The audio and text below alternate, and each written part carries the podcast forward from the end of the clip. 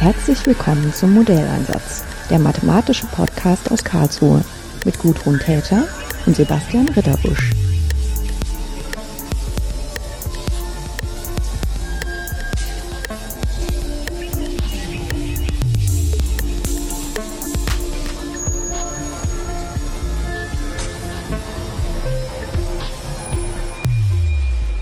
Schönen guten Tag, Patrick Naten. Guten Morgen. Wir sitzen hier an einem wunderschönen sonnigen Frühlingstag in Oberpfaffenhofen. Und ähm, ich glaube, vielen männlichen Hörern wird da schon ganz äh, schummrig ums Herz, ganz nah dran zu sein an so einem Flugfeld und Flugzeugen und so. Ähm, hier sieht es eigentlich ein bisschen unspektakulär aus, weil wir von außen noch drauf gucken. Andererseits ist es überhaupt nicht unspektakulär, ähm, worüber wir uns jetzt gerade unterhalten wollen. Wir reden nämlich darüber, äh, welche mathematischen Modelle benötigt werden für das Start-up, in dem ich zu Gast bin, namens Lilium. Und dann wäre es vielleicht ganz gut, Patrick Naden, wenn Sie einfach als erstes mal verraten, was Sie denn hier am Rande des Flugfelds in Oberpfaffenhofen an neuen Sachen vorbereiten. Ja, sehr gerne. Also ähm, wie gesagt, mein Name ist Patrick Naden. Ich bin äh, Mitgründer äh, von Lilium Aviation und ähm, was wir letztendlich machen ist, wir bauen einen äh, senkrecht startenden ähm, VTOL-Jet für ähm, jedermann. Also unsere Vision ist letztendlich, dass wir ähm, das, was Uber gerade auf der, auf der Straße macht, dass wir das in der, in der Luft etablieren. Also man muss sich das vorstellen wie eine, wie eine Kombination aus Privatjet und ähm, Hubschrauber. Also sie starten senkrecht wie ein Hubschrauber nach oben, gehen ganz langsam in den Vorwärtsflug über, bis sie dann halt äh, Reisefluggeschwindigkeiten wie einen ähm, konventionellen Privatjet halt erreicht haben. Und damit äh, konventioneller Privatjet, das ist so genau. das, was wir alle Genau und äh, genau und das ist quasi ähm, eigentlich soll es ein bisschen konventionell sein, weil wir es wirklich für jedermann machen wollen. Also unser Ziel ist es quasi, äh, dass es eben nicht für Reiche äh, nur gedacht ist oder äh, gut betuchte Leute, sondern wir wollen, dass ähm, äh, jedermann Studenten super schnell von A nach B halt ähm, kommen kann. Und das Ganze fällt unter die sogenannte Mobility on Demand Sparte. Und ähm, genau, da sind wir jetzt seit dreieinhalb Jahren am entwickeln. Mhm. Wobei das hat ja gleich mehrere Komponenten. Die eine Komponente ist, dass man dieses äh, Verkehrsding erstmal entwickeln muss. Also einfach eine ingenieurtechnische Herausforderung, äh, das so leicht zu bauen und mit Stromantrieb und dass das dann auch wirklich diese Flugeigenschaften hat, die Sie beschrieben haben. Und das Zweite ist ja, dass das dann tatsächlich auch in der Infrastruktur zu Hause ist, dass man ähm, das halt anfordern kann ne? und nicht unbedingt selbst äh, besitzen muss als Privatperson. Genau. Genau, und das darf man sich jetzt auch nicht vorstellen, dass wir ähm, äh, jederzeit und überall einfach auf den Straßen landen wollen. Also Airbus hatte vor kurzem äh, ein schönes Video gezeigt, wie sie sich die Zukunft der Mobilität vorstellen, wo Quadrocopter quasi Kapseln aus einem aus einem Fahrwerk entnehmen und ähm, halt weiter transportieren wollen. Also das, das ist nicht das, was wir vorhaben. Was wir vorhaben, ist wirklich, dass es gezielte Landeplätze gibt, ähm, also ähnlich wie, wie Helipads, ähm, diese, wir ein Netzwerk daraus etablieren, ähm, dass man wirklich Metropolregionen erzeugt. Also wenn wir uns jetzt den Standort Gelching ähm, äh, oder so Oberpfaffenhofen, ja. genau, wo wir jetzt quasi gerade sind und ähm, Sie haben es ja erlebt heute, man braucht knapp äh, über, also über eine Stunde von München City hierhin. Ähm, das wollen wir halt reduzieren auf fünf Minuten. Und ähm, da, das ist ein, ein Demand oder ein, ein Bedarf äh, für jedermann gibt. Und genau ist äh, diese, diese Infrastruktur, die damit halt halt ähm, in Zusammenhang ist, ähm, die wollen wir mit ausbauen. Und das ist halt auch nicht was, was nur wir uns in den Kopf gesetzt haben. Also das, da arbeiten ganz viele andere große Unternehmen wie äh, Airbus und Google ebenfalls dran, also diese Infrastruktur dann halt da an der Stelle ähm, eben mitzuentwickeln. Und man muss es da halt auch einfach direkt mal sagen, ähm, diese Infrastruktur, wie sie äh, normalerweise von Helikoptern halt auch nur benutzt wird, die würde man viel mehr finden, wenn Helikopter nicht so laut wären. Also das, das, der limitierende Faktor ist dort halt einfach die, die Lärmbelästigung halt äh, durch den durch die Geräusche von einem Helikopter. Und wenn man das halt, wie es ähm, die Konzepte heutzutage halt ähm, versuchen äh, zu, zu machen, diese, diese Lärm äh, oder diese Last des Lärms halt einfach drastisch zu reduzieren, ähm, dann ist die äh, Etablierung eines Netzwerks ähm, von, von Start- und Landeplätzen halt auch ähm, sehr viel einfacher und hat nicht so regulatorische Hürden. Hm. Ja, das, ich muss ehrlich sagen, ich bin selber noch nie Helikopter geflogen, aber äh, zwei Erfahrungen. Die eine Erfahrung ist, dass ich in Heidelberg in der Nähe vom mhm. Klinikum gelebt habe und wenn da auch nur drei oder viermal am Tag, ähm, also sozusagen so schwer verletzte, mhm. dass ich das natürlich ähm, dass das okay ist, dass alle anderen Leute mit Lärm belästigt wird, wenn die dadurch überleben. Ne? Also es ist wirklich ganz schön laut gewesen. Ja, also ja, genau. Das ist, also wenn das jetzt so dauernd wäre, ist absolut unzumutbar. Das ist klar, das kann ich das sofort nachvollziehen. Und das andere, wenn man dann halt in Filmen immer so sieht, wenn die dann aus dem Helikopter aussteigen, dann ist es mit dem Lärm ja im Film meistens nicht wirklich so echt laut. Mhm. Also, das Publikum will man ja nicht damit beeindrucken, wie laut das ist. Aber was man da auch sieht, ist, dass es halt mit dem, mit der Luft also es ist einfach ein schrecklicher Wind. Ne? Alle ja, Leute ja. müssen immer alles festhalten, aber man muss auch ziemlich gut aufpassen, wie man jetzt aussteigt und schnell wegkommt und so. Genau, genau. Das sieht nicht ja. ähm, bequem nee. und, und nee, bequem äh, ist es ganz bestimmt nicht. Nee, genau. Reisen aus. Ne? Und dann ist vielleicht auch noch der dritte Aspekt, dass es natürlich schon eine sehr spezialistische Ausbildung ist, so ein Ding fliegen zu können. Äh, genau, also was man, ähm, man darf dann nur an der Stelle äh, eine Sache nicht ähm, vergessen. Also die, am Ende des Tages ähm, zertifiziert man erstmal den, den Flieger. Also man ja. muss natürlich noch den, ähm, die, äh, wie heißt es, also den, die, die, die Zertifizierung als Unternehmen selber bekommen. Ähm, aber am Ende des Tages reicht man bei der Zertifizierungsstelle, in unserem Fall ist es die EASA, ähm, reicht man halt den Flieger ein ähm, mal ganz plakativ gesagt, und sagt, hier, das wollen wir ganz gerne offiziell fliegen dürfen. Und äh, dann kommt das, der ganze Flieger in eine, äh, unabhängig davon, welche Features der an sich ja. hat, kommt er in eine Kategorie und für diese jede Kategorie, die man dann da halt hat, ähm, äh, gibt es eine bestimmte Pilotenausbildung. Und in unserem Fall ähm, ist es auch schon so geplant, dass es, ähm, dass man das halt auch zur Be Verfügung stellen will. Also wenn man so einen Service ähm, zur Verfügung stellen möchte und halt sagt, hey, wir möchten das Uber-like äh, quasi machen und dann, dann wird es, so wie wir es uns erhoffen, wird es irgendwann den Punkt geben, dass es viel mehr Flieger als das Angebot an Piloten geben wird. Das mhm. heißt also ähm, direkt im Konsens, dass man halt eine, entsprechend auch eine, eine, über äh, Konzepte wie eine Flugschule halt nachdenken muss, ja. wo man eben die Leute direkt halt auch auf dem Flieger halt ausbildet. Ja, wobei das halt im Prinzip schon so sein muss wie in Fahrschule, ne? Ja, genau. Wo das eigentlich ähm, jeder im Wesentlichen schaffen kann. Manchmal wundert man sich zwar, äh, wer alles so dann Auto fahren darf, so voll aggressiv und so und, und ähm, ohne Rücksicht auf andere. Genau, ja. Das, aber das kann man nicht lösen. Aber ich meine, jetzt so Flugzeuge fliegen ist ja auch eine Sache, die relativ viele Leute auch als Persa Privatperson machen, wo es eigentlich mehr darum geht, man muss sich das halt leisten können, dann kann man das machen. Ne? Und die haben halt immer das Problem, dass die natürlich dann an so eine Infrastruktur gebunden sind, wo es Flugplätze gibt. Ja, genau. Die ja. sehr viel Platz brauchen durch die Landebahn. Genau, ja. Also das ist genau das, was wir halt in, äh, eigentlich ist es genau das Problem, ähm, was es beschreibt, was wir versuchen zu lösen. Man ist gebunden an Infrastruktur. Also ähm, genau das wollen wir halt ähm, loswerden. Also wenn man diese, diese, also ich, ich stell's, ich, ich, ich, ich sag's halt jedes Mal, wenn ich es versuche vorzustellen, gescheit spreche ich eigentlich immer davon, also die beste Idee, die man haben kann, ist halt einfach die Metropolregion Bayern. Also ähm, ich möchte, äh, dass sie ohne, ohne irgendwas zu planen, halt äh, in 200 Kilometer Entfernung halt einfach ihre Mutter besuchen können, ohne Probleme. Äh, man kennt, jeder kennt vielleicht von, von, von Facebook dieses, diese Weltkarte, wo diese, diese vernetzt, also wo jeder User quasi durch so einen kleinen Lichtpunkt dargestellt wird und dann diese, diese vernetzte Karte halt ähm, vorgestellt ist. Und äh, genau, eigentlich ist es das nur für die Mobilität, was wir da erreichen wollen. Das klingt jetzt ein bisschen, ähm, ich sage das immer, mittlerweile wird mir schon gesagt, ich sage das immer ein bisschen gelangweilt, weil, ähm, aber ähm, es ist halt einfach, man, man muss es halt auch einfach etablieren als einen Gedanken halt, dass man, dass man halt weg muss von dieser infrastrukturgebundenen äh, Mobilität, sondern äh, hin zu freier, äh, freien Mobilität. Und das erreicht man halt eben nur, wenn man äh, entsprechende Infrastruktur zur Verfügung stellt, den Flieger zur Verfügung stellt und entsprechend auch dann das operative Geschäft, die das halt auch einfach umsetzen am Ende. Mhm. Ja, ich meine, das macht man sich ja gar nicht so klar, weil man in die Welt reingeboren ist, so wie sie jetzt ist.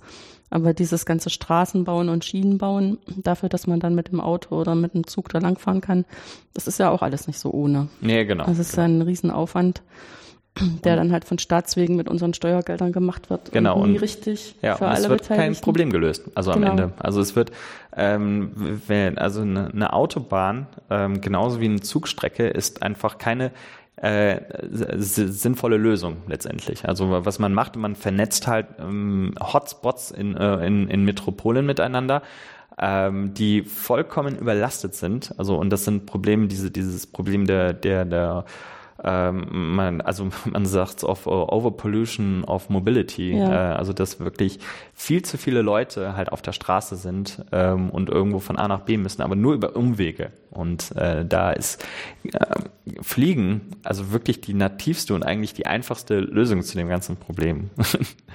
Ja, ja, das ist, klingt nur erstmal so ein bisschen spinnert, weil das wie aus so einem Science-Fiction-Film ist, wo man äh, einfach das als gegeben hinnimmt und nicht drüber nachdenkt, wie man das realisiert, weil genau. das nicht zu dem also Konzept dazugehört. Also vielleicht auch dazu, also wir wurden auch als äh, gespinnert abgestempelt von Anfang an. Also wir waren ja am Anfang vier, äh, vier junge wilde äh, Ingenieure, die ähm, ihre ersten Prototypen für die, äh, für die ESA im, ähm, in einem, in einem WG-Zimmer zusammengeschustert hat ähm, und äh, sich Tag und Nacht 24-7 nur am Arbeiten waren und äh, sich von Pizza ernährt haben.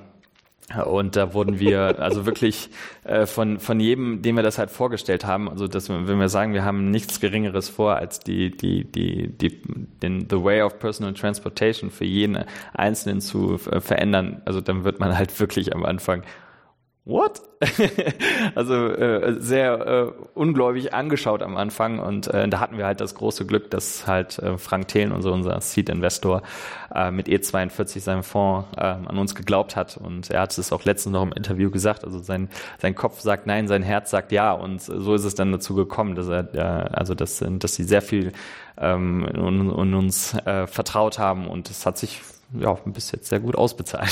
Ja, das wäre jetzt sozusagen die Frage, wenn das ähm, vor zwei Jahren, drei, dreieinhalb, drei Jahren, dreieinhalb Jahren äh, war es erstmal eine Idee, also natürlich schon in, im Kopf eine sehr konkrete Idee, wie man es umsetzen will. Wie ist der Stand denn jetzt heute? Also der Stand heute ist, dass wir ähm, ähm unsere äh, 1 zu 1 Prototypentests, also von, von, dem, von dem Zweisitzer, der auch bei uns auf der Website zu finden ist, ähm, am Durchführen sind. Ähm, wir sind rapide unser Ingenieursteam und unser Managementteam am äh, Ausweiten, weil man muss es jetzt halt ganz einfach sagen. Wir haben am Anfang gedacht, ja gut, wir brauchen ähm, zehn Ingenieure und dann kann man, ja, dann macht man hier mal und da mal vielleicht noch jemanden einstellen und ansonsten lassen wir alles fertigen. Äh, das ist eine, eine, eine Sache, die wir sehr schnell in der Startup, insbesondere in der Aviation Industry oder, oder, oder Luft- und Raumfahrtbereich, sehr schnell gemerkt haben, dass es so nicht funktioniert, ähm, sondern dass man unglaubliche Mannkräfte und äh, finanzielle Mittel halt benötigt. Und ähm, Stand jetzt ist halt, ähm, dass wir auf ein Team von knapp 40 Leuten angewachsen sind, ähm, immer weiter wachsen, immer mehr Leute äh, am Hiren sind, also unglaublich viele Stellen auch äh, online ausgeschrieben. Unser Recruitment-Team sucht ohne Ende. Äh, wir sind intensiv halt an unseren Prototypen halt weiterhin am Testen.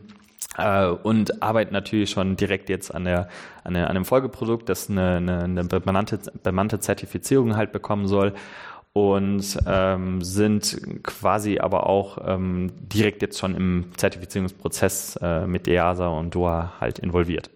Ja, also Zertifizierung, das klingt dann schon so, als ob der Traum äh, sich materialisiert, vielleicht noch nicht in Richtig. der absoluten Endfassung, aber so, dass er auf alle Fälle glaubwürdiger wird. Ja, ne? genau, ja, genau. Also das ist halt ein ähm, großes Problem äh, generell. Äh, also das ist ein Problem, was ich insbesondere in der in der in der Aviation halt generell sehe, ist halt das Problem der Glaubwürdigkeit. Also wenn man halt vor allem an Leute halt rantastet, äh, Fliegen ist für viele Leute einfach immer noch so ein so ein Thema also als wenn, als wenn es dir nicht zustehen würde. Und was halt einfach falsch ist. Also Fliegen ist das nativste, äh, ist eigentlich die nativste Fortbewegung von A nach B. Und das ist etwas, was jedem zugänglich gemacht werden sollte. Und ähm, da, da ist so dieses, äh, die, dieses Klick im Kopf. Also das, das muss man halt wirklich bei vielen Leuten noch umsetzen, ähm, um halt auch diese Glaubwürdigkeit ein bisschen so zu entwickeln. Und das ist halt wirklich was, was, was wir jetzt auch hoffen, ähm, eben wenn wir zeigen, hey, ähm, wir, wir haben es geschafft. Also das ist kein ges äh, gespinnertes äh, Projekt mehr. Und ähm, wir, also wenn man sich äh, in diversen Foren online halt anschaut, also es gibt halt entweder Begeisterung oder es, wir werden halt, ihr spinnt. Halt, ihr spinnt. Also ihr habt sie nicht mehr alle. Und ja. äh, das ist halt so eine ähm, wir, wir, mittlerweile leben wir die Kultur, also wenn die Leute dich nicht, äh, Entschuldigung, wenn ich das so sagen, nicht gut finden, dann machst du was falsch. Und, ähm, und das ist so wirklich mittlerweile unsere Einstellung, äh, dass wir sagen, hey, pass mal auf, wir müssen hier eigentlich niemandem was beweisen, wir machen es ja für euch. Ne? Also jeder, der un, zu uns, äh, uns, äh, uns ankommt und sagt, wow, was soll denn der Mist? Und ähm, das kann niemals, das kann niemals funktionieren. Und hey, hier guck, da fliegt er. Äh, und dann, oh, okay, ähm, verrückt. Äh, und da, dann entwickelt man eine gewisse Glaubwürdigkeit und dann merken die Leute halt eigentlich viel mehr, für, für was wir das machen. Also es ist ja nicht so, dass wir uns in den Flieger reinsetzen wollen, wegfliegen wollen, haha, wir haben es euch gesagt, sondern es ist ja viel mehr, dass wir ähm, ein Problem, das es gibt, halt einfach effektiv für jedermann lösen wollen. Hm. Ja, ich meine, wir hatten ja jetzt schon auf zwei Sachen hingewiesen, ähm, die sie halt anders machen müssen als bei anderen Fliegeobjekten, sei es Flugzeuge oder Hubschrauber. Das eine ist also, der Motor ist halt ein E-Motor. Mhm. Das ist auch klar, dass das in der Zukunft irgendwann sind halt die anderen Treibstoffe alle. Mhm. Und dann müssen wir hoffentlich eine Möglichkeit gefunden haben, wie wir uns dann wenigstens noch Strom aus anderen Quellen besorgen. Das heißt, es ist absolut zukunftsträchtig und es ist natürlich dadurch weniger, also zumindest an dem Motor selber, weniger Schmutz, weniger Lärm. Ja, genau. Also um nicht zu sagen, kein Schmutz, kein Lärm. Das mit dem kein Lärm klappt wahrscheinlich nicht, ne? Nee, also kein Lärm, also das ist halt immer so eine ganz lustige Geschichte. Viele Leute denken halt, ähm, elektrisch kein Lärm. Und ähm, das ist ähm, ja gut, wie, will man einen Auftrieb halt senkrecht erzeugen? Also wenn man das mal halt machen möchte, macht man das halt über Schub. Hm. Wenn man Schub braucht, braucht man halt irgendwo einen Propeller oder irgendeinen ähm, Antrieb und äh, diese, diese, diese Propeller, die haben halt einfach die, die ärgerliche Eigenschaft, dass das ohne, vollkommen unabhängig von der elektrischen Maschine erstmal ist. Also ähm, da, wenn, wenn sich was halt dreht, was abgeschlossen, also was endliche Länge halt einfach hat, dann gibt es halt einfach physikalische äh, Effekte, die man halt am Anfang einfach nicht los wird. Also einfachstes Beispiel sind Blattspitzenwirbel, also dominierende Schallquelle halt einfach beim Hubschrauber zum Beispiel, die, also da kann man sich drehen und wenden, wie man möchte. Also da könnte man alle, äh, alle Elektromotoren äh, oder den besten Elektromotor der Welt äh, entwickeln. Also dann hat man, am Ende wird man dieses Geräusch halt einfach nicht weg und das ist halt nur eine dominante Lärmquelle, genau. Hm, und was macht man dann? ah, da gibt es viele Ansätze. Also, ähm, also schönstes Beispiel, also wie wir uns vor, äh, äh, was unser Konzept halt von vielen anderen Konzepten unterscheidet, ähm, die auf diesen Markt halt gehen, ist, äh, dass wir ein sogenanntes Ducted Fan, also eingeläustes Fan-Konzept halt benutzen. Also was wir machen ist, ähm, wir erzeugen oder erhöhen die Effizienz halt, also und in, in dem Flugbereich, der halt äh, kritisch ist, ist der Hoverflug, also der, das Schweben. Wenn es hochgehen muss. Ne? Ganz genau. Mhm. Also das ist der kritischste Bereich. Start und Landung. Genau, ja. Start und Landung auch noch sicherheitstechnisch die ja. kritischsten Punkte im Generellen, insbesondere wenn man es halt in der Stadt ermöglichen möchte. Mhm. Ähm, da ist äh, neben dem absolut Sicherheit an erster Stelle ist der ähm, der nächste Punkt Lärm halt ganz genau. Und da was wir machen ist wir erzeugen halt, ähm, wir Hause, also wir, wir packen quasi in ein, also es ist ein sogenannter Flap, der ist beweglich montiert an einem, an unserem Hauptwing und an unseren Frontwings quasi dran. Ähm, und dort ähm, haben wir ein Housing um den Propeller drum gepackt. Dadurch können wir zum einen die reine äh, Schubeffizienz extrem erhöhen. Ähm, zum anderen haben wir nicht eine direkte Ab äh, Schallabströmquelle halt, äh, wie das halt normalerweise bei dem ähm, Hubschrauber zu finden ist. Also wir, wir, wir können den halt auch noch in gewisse Richtungen irgendwo lenken. Äh, und zum anderen ein, großes, ein großer Vorteil ist halt letztendlich, dass wir ähm, Maßnahmen, ob wir sie jetzt machen oder nicht, hin, und, hin oder her, dass man konstruktive Maßnahmen halt auch innerhalb des, dieses Flaps dann halt noch äh, durchführen kann, um eben die, äh, das größte Problem der Schallemission halt letztendlich zu reduzieren. Mhm. Ähm, das liegt jetzt bestimmt an meiner eigenen Vorbildung, aber ich würde mir vorstellen, dass sie das nicht einfach ausprobieren, sondern erstmal auf dem Computer simulieren. Ja, das ist ja eigentlich, also genau, also äh, das ist ganz, äh, ganz witz, äh, witzig, witzig eigentlich. Also ähm, wenn man sowas halt entwickelt und man sagt halt, man möchte eine, eine, eine Schallabströmung, äh, oder man möchte halt mal generell einfach mal wissen, wie, wie laut denn sowas etwas werden kann, ja, dann äh, verlässt man sich am Anfang tatsächlich voll auf die Analytik. Also ähm, es gibt sehr gute und sehr äh, hinreichend sehr vernünftige ähm, mit Methoden halt, wie man gewisse Frick, äh, äh, Lärmquellen halt identifizieren kann. Also wenn ich weiß, welchen Schub ich habe, dann weiß ich, wie schnell sich mein Rotor dreht, dann weiß ich schon mal, wie hoch meine Blattspitzengeschwindigkeit ist, dann weiß ich, äh, was für eine äh, Blade Passing Frequency ich habe und dann kann ich schon mal dominierende Töne halt direkt identifizieren. Ähm, hinzu kommt dann halt noch, dass man mit extrem guten Korrelationen halt und aus der Strahlgeschwindigkeit, die dann halt hinten aus unserem Flap dann halt rauskommt, äh, einen Schallleistungspegel halt errechnen kann, ähm, der ziemlich gut passt sogar, also überraschenderweise extrem gut passt.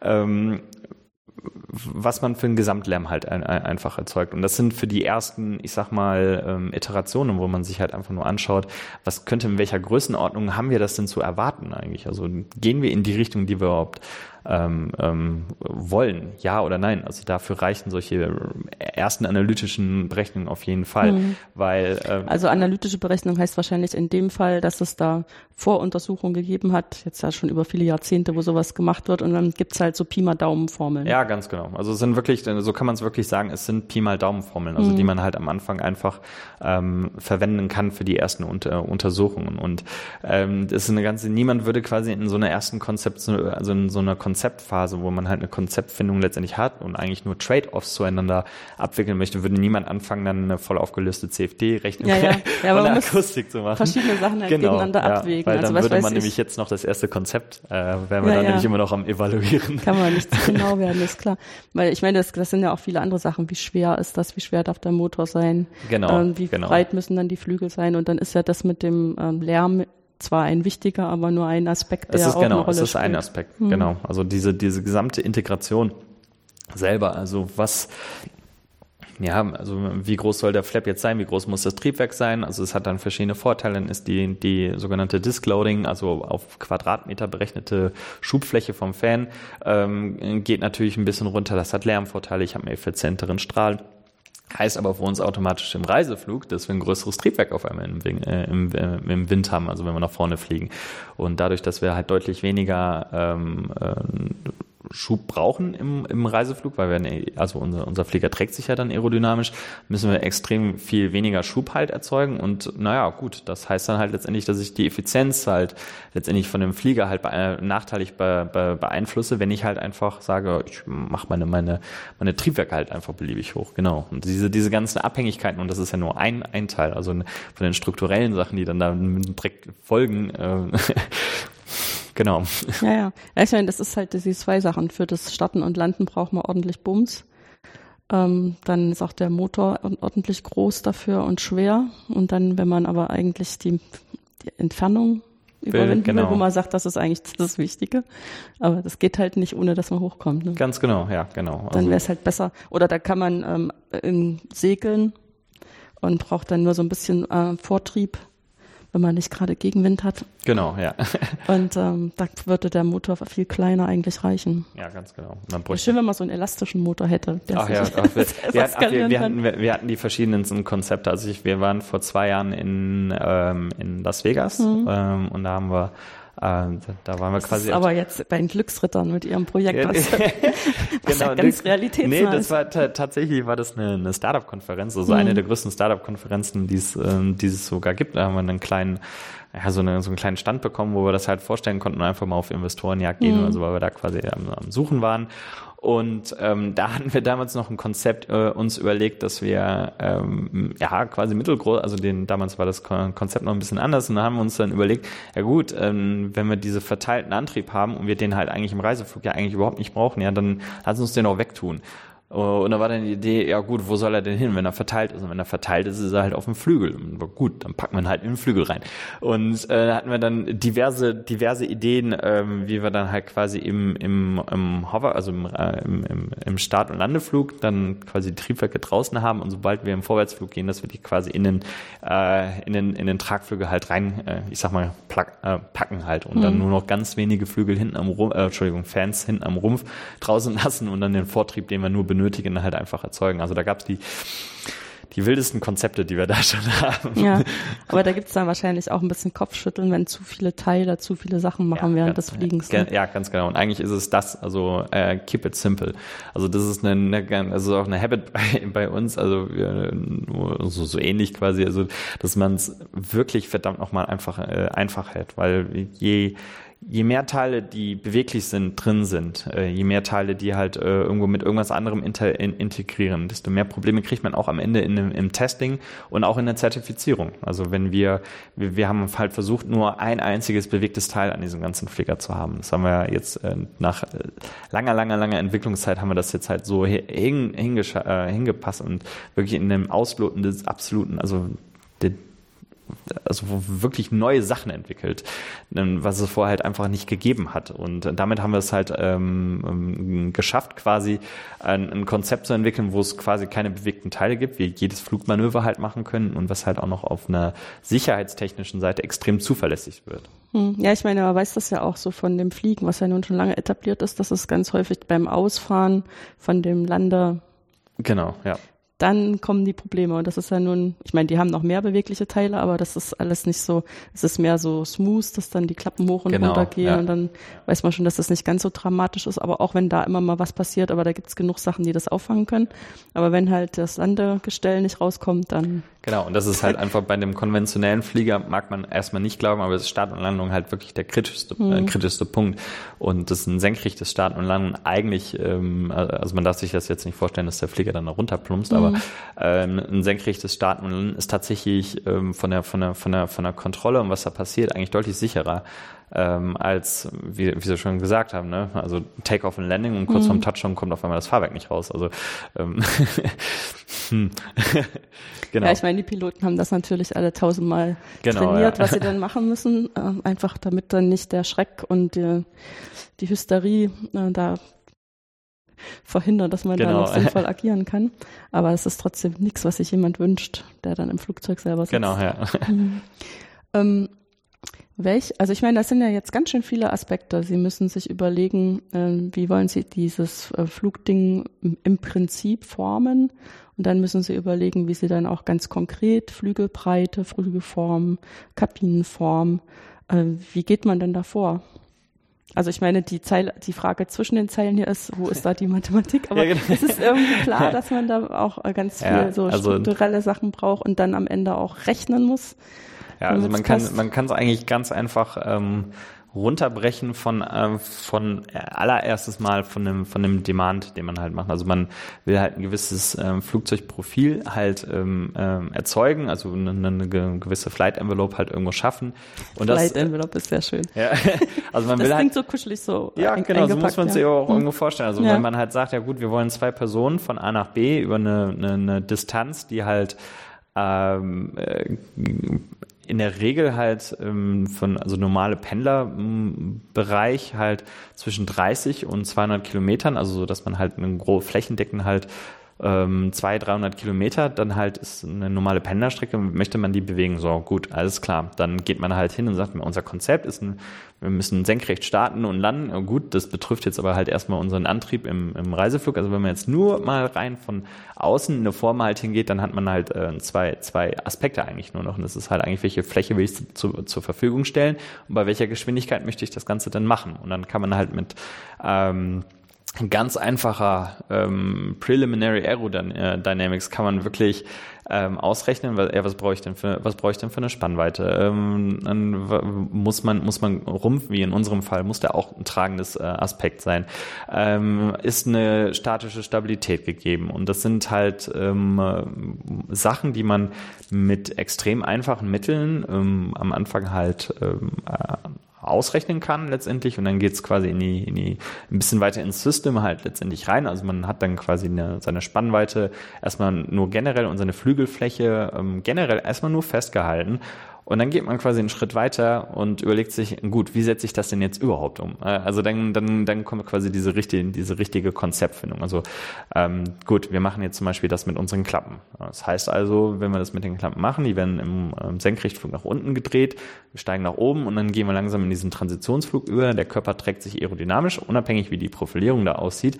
Aber dann kommen halt diese ganzen Aspekte dann da rein, ähm, okay, äh, wenn sich da was dreht, das heißt, da ist ein Gelenk, also haben wir irgendwo eine gewisse Flügeldicke. Ähm, schaffen wir bei dem Reiseflug, den wir oder die, die Flugdistanz, die wir ähm, haben wollen, welches CL müssen wir erreichen? Also der, der normierte ähm, ähm, Auftriebsbeiwert. Ähm, gut, wenn ich das halt alles weiß, kann ich aus der, aus nur aus den geometrischen Aspekten, die ich halt gegeben habe, kann ich mir meine Profile dimensionisieren. Also kann dann sagen, gut, ich brauche so, so und so eine Dicke, ich brauche so und so eine Krümmung. Ähm, und dann habe ich erstmal generell ein, ein, ein, ein Konzept oder eine, eine geometrische, wirklich ähm, in Anführungszeichen ausdefinierte äh, Form äh, entwickelt, die sowohl ähm, stabil fliegen kann, als auch das erreicht, was wir halt eigentlich machen wollen. Ja, und dann geht's quasi ähm, am Ende, ähm, also das, das klingt jetzt so, als wenn man das in zwei Wochen machen kann. Also äh, da sind wirklich, äh, stecken dahinter auch äh, viele, viele Iterationen halt äh, und viele, viele Monate und Jahre an, an Entwicklung, weil dann geht es nämlich noch weiter in die, äh, richtig runter ins äh, System. Also gut, wenn ich jetzt halt im Reiseflug bin und wir haben unsere Klappen hinten, das heißt, die werden ja auch zur Steuerung benutzt. So. Und dann heißt, ich brauche dann halt meinen, also gewissen Stellen dann halt meinen Section CL, also ich muss in gewissen Bereichen halt einfach einen äh, gewissen Lift halt die ganze Zeit erzeugen. Ich brauche eine über insgesamt eine elliptische Auftriebsverteilung ähm, dann möchte ich, dass meine Profile extrem widerstandsarm sind. Das heißt, ich muss halt die, diese, diese, diese böse turbulente Strömung halt eigentlich ähm, äh, nicht unbedingt, will ich nicht auf dem Tragflügel halt haben, beziehungsweise ähm, erst ab einem gewissen Punkt halt möchte ich das Ganze haben. Und dann habe ich auch noch ein, ähm, Antriebssystem, was ja auch noch da die ganze Zeit in dem, im, im Reiseflug dann halt auch noch mit, ist, äh, mit dabei ist. Und äh, nach und nach ähm, werden, werden dann quasi immer diese Iterationen halt gemacht. Und das Ganze muss man sich wirklich wie so ein V vorstellen. Also ganz links oben hat man halt äh, erstmal diese grundgeometrischen äh, Abrisse und man definiert nur über, äh, also wirklich nur über das, was man erreichen will, halt den Flieger geometrisch, also von oben drauf geschaut quasi. Dann geht man eine Stufe tiefer, sagt dann, also definiert das halt ein bisschen aus äh, Profilierung, Dicke etc. Ähm, welche, welches CL muss ich wo erreichen, welches, welchen Widerstandsbeiwert werde ich wo haben. Und ähm, dann geht's wirklich richtig runter in die, in die kleinste Komponente und das hört dann am Ende auf, dass wir äh, irgendwo eine, äh, ja, eine Sicherung für irgendwelche Batteriezellen dann haben müssen, die dann halt auch noch thermisch gekühlt werden müssen. Und genau. Das mit der Thermik, das ging mir auch schon durch den Kopf. Ich meine, das eine ist ja, dass die, ähm, die Batterien sind ja an und für sich auch, also wiegen halt auch was und brauchen Platz, ne? Und da muss man wahrscheinlich auch nicht so, also da muss man reichlich vorhalten, damit dann auch für irgendwelche Fälle, die nicht so geplant sind, sondern außerplanmäßig warum er dann nicht rund. Also ich meine, er wird es segeln, das ist erstmal schon mal ne. gut, aber wie er dann sicher landen soll ohne Kraft, ist immer halt ein bisschen schwierig. Ne? Ja, genau. Also ich meine, das ist halt, ähm, auch das Batterie ist halt wieder, ähm, ich, ich kann es mir immer wieder wiederholen, äh, weil es halt ein sehr wichtiger Punkt auch bei uns ist, ist halt, ähm, äh, sicherheitskritischer Punkt halt. Also wenn wir eine hohe In Belastung. ganz vielen Aspekten auch. Ja, ne? genau. Ja. Mhm. Also wenn, wenn man halt einen, einen, einen Senkrecht, äh, Senkrechtflug hat, das heißt, wir haben die große Belastung halt auf der Batterie, das heißt, dort heizt sie sich eigentlich auf, ähm, müssen wir immer sicherstellen, dass die Kühlung ausreichend ist. Und das haben wir durch ein sehr cleveres Konzept, haben wir das halt ähm, äh, ähm, auch hinbe äh, hinbekommen. Äh, nichtsdestotrotz muss man für den Worst Case, der halt immer mal, ähm, äh, also der muss halt einfach berücksichtigt werden. Also wir wollen ja, dass sie äh, im, im, im Winter in, in Schweden genauso fliegen können wie im Sommer in Dubai. Mhm. Ähm, wo die, wo die Kühlluft, die ich dann halt zur Verfügung stelle, halt auf einmal eine ganz andere ist. Und ähm, da muss man sich dann halt gescheite Konzepte überlegen, ähm, wie, man, wie, wie man das halt hat. Und ähm, entsprechend muss man dann halt dafür sorgen, dass sich die Zellen selber nicht gegenseitig anzünden. Also das ist ein sogenannter Avalanche-Effekt. Also wenn ja. eine, wenn es bei einer knallt, ähm, dann darf die halt auf einmal nicht das ganze Batteriepack abfackeln. Also mhm. das, das ist ein ähm, extrem sicherheitskritisches Ding und das ist dann quasi auf der, ja nicht die kleinste Komponente, aber das ist dann quasi die letzte, die, die letzte Instanz, wo die Energie hergeholt wird.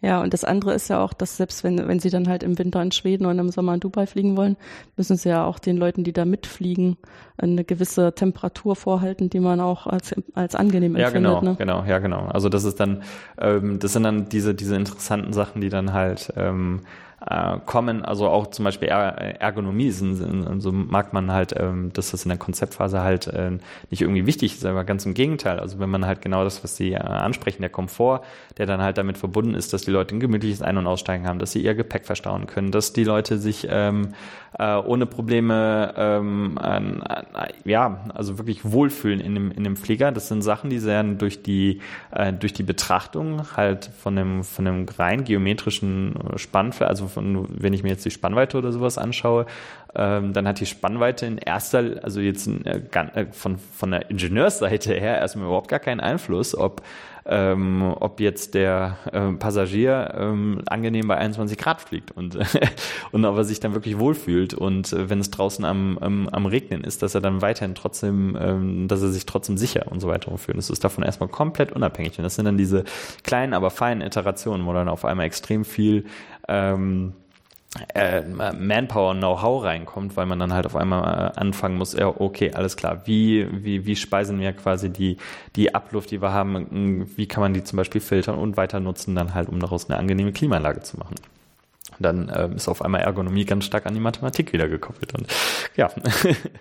Ja, wenn man am Ende muss man dann wahrscheinlich schon die Vorgänge in der Kabine auch simulieren also ich meine, klar, in gewisser Weise muss man auch Erfahrung damit sammeln, aber in bestimmten Aspekten muss man es vielleicht auch mal simulieren, um zu gucken, was es so prinzipiell ist. Ja, also das ist ein ganz wichtiger Punkt eigentlich. Also was wir extrem viel machen, ist ähm, die äh, die eigentliche Flight, also wirklich unser, unser, unser, unser Bordcomputer, der wird gefüttert von uns äh, mit, mit Daten, die wir halt berechnet haben.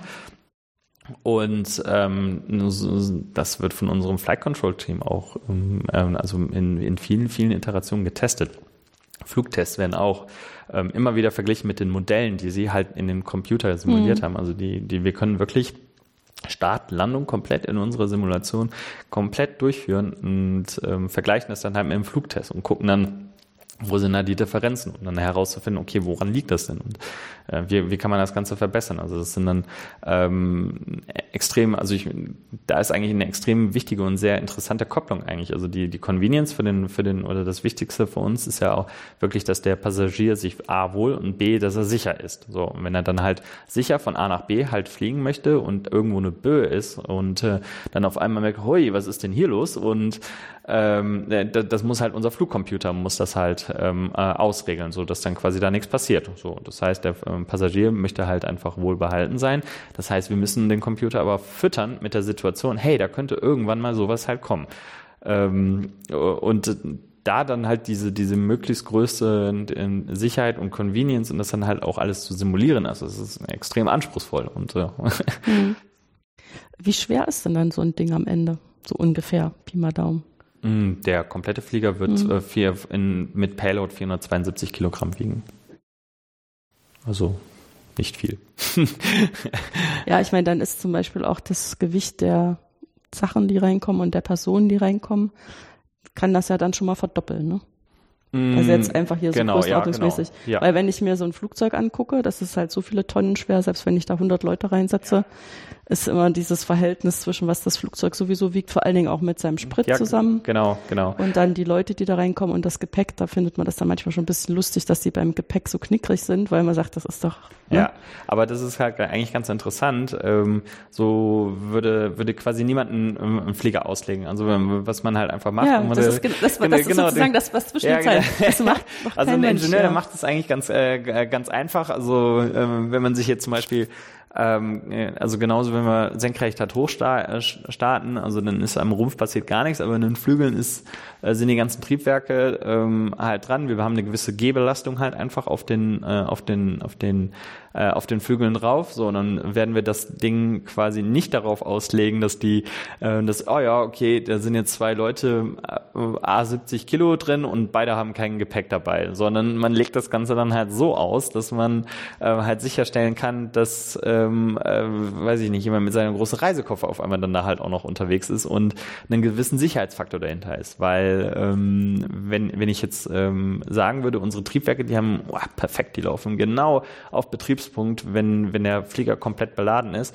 So, und jetzt fällt irgendwo was aus. So, und jetzt, äh, was ein ganz kritischer, ganz gefährlicher äh, Punkt halt einfach ist, also wir sind durch diese Redundanz, durch diese vielen Triebwerke, die wir halt haben, können wir das kompensieren. Mhm. Aber Ähm, wir ähm, legen alles so aus, dass quasi ein, ein gewisser Härtefall an Ausfall kompensiert werden kann durch die anderen, äh, durch die anderen Triebwerke zum Beispiel, so dass wir dann äh, quasi nicht auf einmal irgendwas fällt auf, die Triebwerke fahren hoch und auf einmal fangen die an zu brennen. Also es wäre, weil ich dann auf einmal so viel, so viel, so viel Last dann auf den anderen ähm, äh, Propellern, also so, so legen wir zum Glück nicht aus. ja, es wird da auch irgendwie der ganzen also das, das Grundlegende, was an deutschen Universitäten in dem Bereich gelehrt wird, glaube ich, über den Haufen werfen. Ja. Ich glaube, wir sind da eher ähm, tendenziell kulturell immer so auf der Seite, dass, ja, man, genau, genau. dass sich andere Leute echt an den Kopf hauen, äh, was die wohl für Angst haben. Ja, genau. Diese Deutschen, dass sie dann solche Sicherheitsvorkehrungen treffen. Mhm. Aber ich ähm, finde das letztendlich auch eigentlich nur richtig weil man dann immer noch feststellt, dass es dann doch die Situationen gibt, an die keiner vorher gedacht ja, genau. hat und wo dann doch irgendwas passiert. Ja, ja. Und da sind auch viele kluge Leute dran. Also ähm, jede Situation herauszufinden, was da passieren kann. Also es gibt so viele ähm, Fälle, auf die man sich vorbereitet haben äh, muss. Und das ist dann halt nichts irgendwie so, ach ja, das, wo man mit Post-its an die Wand halt klebt. Ah ja, wenn das passiert, dann passiert das. Also das sind wirklich, mh, mm, also wirklich Modelle, die dahinter stecken, die quasi jeden, jeden, jeden Fall abfangen können. Hm. Ja, und ich meine, da hat man jetzt auch schon so ein bisschen Erfahrung mit den anderen ähm, Fliegobjekten, yeah. dass ich schon mal so ein bisschen von der Erfahrung ähm, lernen kann. Aber ich denke halt, mh, hm, weil ihr das so ein bisschen anders denkt an und für sich, äh, werden wahrscheinlich auch noch ganz neue Sachen vorkommen, die halt für die anderen keine Rolle spielen. Ähm, jetzt begleitest du das ja als Gründer schon von Anfang an mit, von der spinnerten Idee bis dazu, dass jetzt schon was zum Vorzeigen da ist. Was war denn die Stelle, also vielleicht die überraschendste Stelle oder die Stelle, wo du am liebsten mal alles hingeschmissen hättest, weil du das Gefühl hattest, irgendwie drehen wir uns im Kreis ja. oder wir laufen immer gegen Wände, für die wir nichts können, die wir nicht ändern können und die wir auch nicht ab. Ja, also das sind eigentlich zwei Sachen. Also es waren äh, während, also ich habe quasi angefangen, als ich noch selber in der Promotion halt äh, drin gesteckt hatte und äh, ist auch eine Kombination, die ich nicht unbedingt jedem empfehlen würde. ähm, ja. Start Startup gründen plus ähm, Promotion versuchen äh, fertig zu machen und äh, die, die, die Nachwirkungen habe ich jetzt quasi noch davon. Ähm, aber ähm, das nächste ist halt einfach, also wo man wirklich sich denkt, wenn man sehr viel Ablehnung kriegt, gerade in, der, in, den, in den ersten, äh, in der ersten Zeit, und ich bin sehr froh, dass meine Eltern mir da also auch äh, so, so, so vertraut haben und mir da so, so geholfen haben, weil also wenn ich jetzt rückblickend an, an der Stelle von meinem Vater gewesen wäre, weiß ich nicht, ob ich mir den persönlichen Kredit gegeben hätte. Äh, aber äh, es ist halt einfach so, dass man ähm, irgendwann fragt man sich dann, haben die Leute eigentlich alle recht? Also, oder, oder sind wir jetzt die, die, die bescheuert sind? Und, und wir haben doch die Berechnung gemacht. Ich meine, wir sind vier extrem gut ausgebildete Ingenieure halt gewesen. Also, und ähm, wir sind halt auch, wir vier Gründer halt auf unserem jeweiligen Feld, ähm, ohne das jetzt äh, irgendwie arrogant zu sagen, aber wir sind extrem gut, weil wir mit einer sehr guten Leidenschaft, also mit einer sehr hohen Leidenschaft halt einfach immer dabei waren. Und wenn man dann trotzdem halt äh, äh, immer auf Ablehnung stößt, dann ist, denkt man sich dann halt schon irgendwann, ja, machen wir was falsch. Also. ja, wobei es gibt ja verschiedene Sorten Ablehnung. Die eine Ablehnung von Leuten, die halt selber äh, keinen wissenschaftlichen Hintergrund haben und die einfach sagen, ja, was ich mir noch nie vorgestellt habe, ist eh zu spinnert, als dass das realisiert werden könnte. Also das, ja. Und das, was ich mir schlimmer vorstelle, ist, wenn es von Leuten kommt, die halt selber eigentlich im Thema drinstecken und äh, dann so tun, als wäre das irgendwie Ja, genau. Also da muss man halt auch oft sagen, also oft kommen dann halt Sachen, äh, ich habe das mal durchgerechnet, das kann nicht funktionieren. Cool, ähm, schön. Also wir freuen uns dann, wenn die Leute sich damit beschäftigen. Aber ähm, wie wäre es, wenn ihr uns mal fragt oder mit uns mal redet, ähm, warum, warum das, was ihr da gerade gerechnet habt, so nicht funktionieren kann? Also mhm. ähm, wenn, wenn dann quasi im Reiseflug dann davon ausgegangen wird, dass das dieselbe Belastung ist oder dieselbe Schub erzeugt werden muss wie im, wie, wie im ähm, Reiseflug oder wenn, wenn ähm, dann halt einfach gesagt, er hat das mal durchgerechnet, ey, sorry, wir sind, wir benutzen hier seit, seit, seit, seit, seit, seit Jahren ho extrem hochwertige wissenschaftliche von, von dem wildesten CFD-Codes bis hin zur, zur ähm, nichtlinearen äh, FEM-Analyse für, für jedes CFK-Teil ähm, sind wir alles an, an diesem Ding am Berechnen, ähm, was es da gibt. Und dann ist es halt vielleicht eher eine redet mit uns. Also äh, anstatt zu sagen, das kann nicht funktionieren und ja, das Abtun, welche das an, ja genau, also ja. was was sind eure Annahmen? Weil also in der Regel sind die Leute, die in der in der in der ähm, in der Luftfahrt, die gehen halt immer von einem von von ähm, konventionellen Sachen halt einfach aus und sagen dann ja, wenn ich mir die Propeller hier halt anschaue, ähm, wenn ich das mit eurem vergleiche, kann das ja gar nicht funktionieren. Wir haben über anderthalb Jahre nur in die Propellerentwicklung gestellt, also da, da, da, nur damit wir halt genau unseren Demands treffen und dann, dann ist das halt, die Dinger gibt's nicht online, also die, diese Art von Propeller, also das, das gehört dann halt dazu. Ne? ja. Eins der Details, was mitentwickelt werden muss. Ja, genau. Ja. Wo soll es denn jetzt hingehen? Vielleicht so im nächsten Jahr, in den nächsten zwei Jahren? Ja, also wir wollen jetzt dieses Jahr noch, also wir haben ja gerade unsere große, oder letztes Jahr haben wir unsere große erste Finanzierungsrunde abgeschlossen. Und ähm, wir sind jetzt quasi ähm, dabei, das Team enorm auszubauen.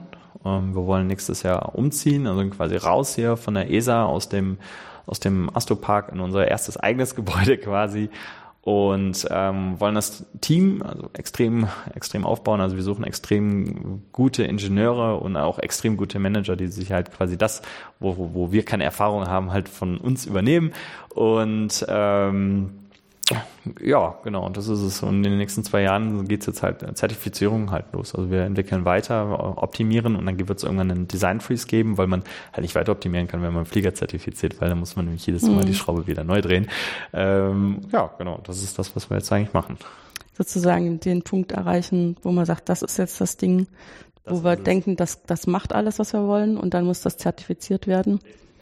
Und dann ähm, kann man da ich, noch über Details nachdenken, aber nicht zu viel, weil man sonst immer eine neue Ja, genau. Also man muss dann halt irgendwann mal sagen, okay, bis hierhin wird entwickelt und dann wird das Maximum ausgereizt und äh, da kann man dann ähm, es ist Fluch und Segen gleichzeitig, dass äh, äh, unser, unser Geschäftsführer da quasi so äh, Elon Musk-like äh, quasi immer das Unmögliche verlangt, weil, oh, das geht doch und äh, ähm, dann, dann, dann erreicht man es aber irgendwann und dann sagt, ja, okay, hat sich gelohnt. Also mhm. ja.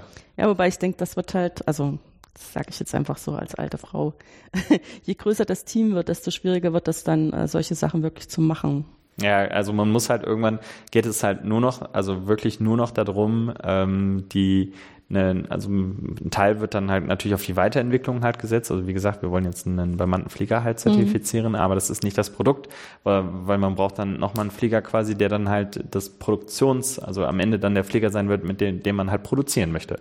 Und ähm, das ist quasi dann äh, nochmal ein weiterer Sprung. Bis dahin muss noch unglaublich viel also ähm, äh, entwickelt werden. Also weil im Moment machen wir alles per Fernsteuerung. Also unsere, unsere 1 zu 1 Prototyp, der fliegt dann halt auf Fernsteuerung und auf Sicht.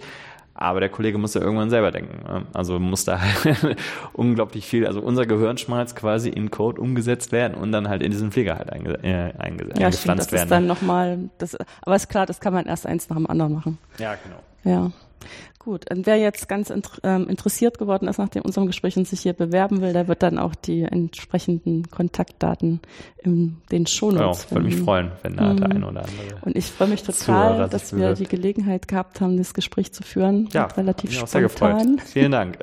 mein Aufenthalt in München noch mit dem Ausflug an den Stadtrand verbunden. ja, hat genau. mich auch sehr gefreut. Vielen Dank. Und ich bin gespannt, wann ich dann das erste Mal mitfliege.